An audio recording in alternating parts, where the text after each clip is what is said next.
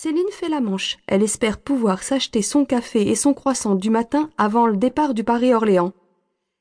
Elle sourit à la vieille, lui crie Bien dormi, mamie et tend à nouveau sa main en quête d'un peu de liquide.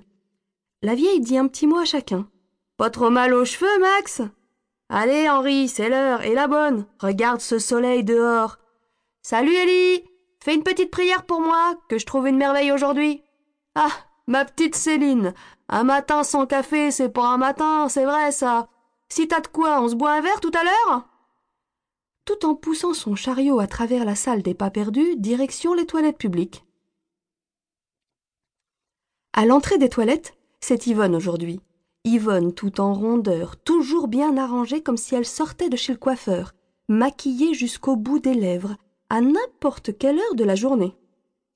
Des talons à faire une jambe de publicité pour collant. Personne ne la surprend jamais à se faire belle.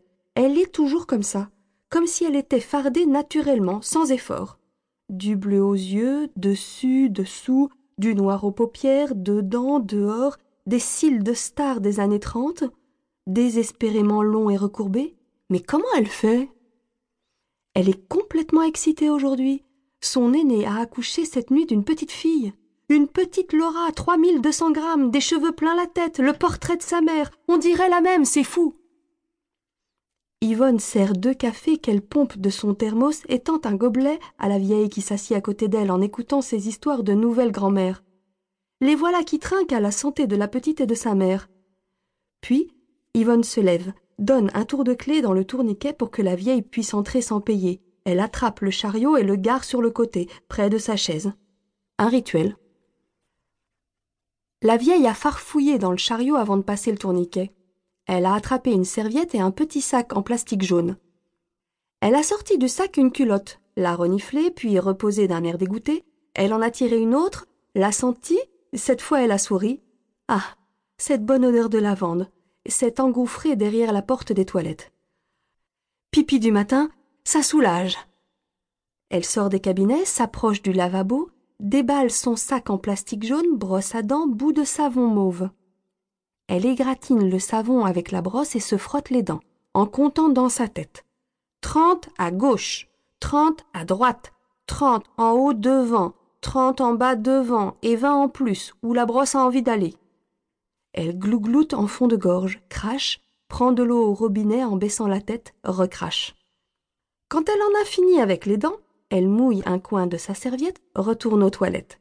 Elle ressort, une grande culotte blanche à la main, elle la frotte avec son bout de savon mauve, la rince en chantonnant un vieil air, celui qui est arrivé sans crier gare ce matin, mon amant de Saint-Jean. Moi qui l'aimais tant. De l'autre côté, Yvonne reprend le refrain avec elle et les voilà qui chantent à tue-tête la chanson d'amour. Dernier coup d'eau sur le visage, et la vieille reprend le tourniquet à l'envers. Elle met consciencieusement sa culotte à sécher sur le crochet du chariot juste sous la poignée. Yvonne a sorti un bout de gâteau, a installé un semblant de petite nappe avec du papier toilette rose et a resservi un gobelet de café à la vieille. Il faut fêter l'événement dignement et nouvelle tournée à la santé de la mère, de l'enfant et de la mère grand. La vieille embrasse Madame Pipi avant de partir. Demain, Yvonne ne travaille pas. Elle a pris sa journée. Ce sera Josépha, la Guadeloupéenne. La vieille l'aime bien, cette Josépha, une sacrée femme avec ses huit enfants et son mari qui court les filles. Une rigolote qui arrive toujours à récupérer son époux en lui racontant des histoires de gare et d'ailleurs. Une Scheherazade dans son genre. Parce que les histoires, elle les raconte et elle les raconte bien.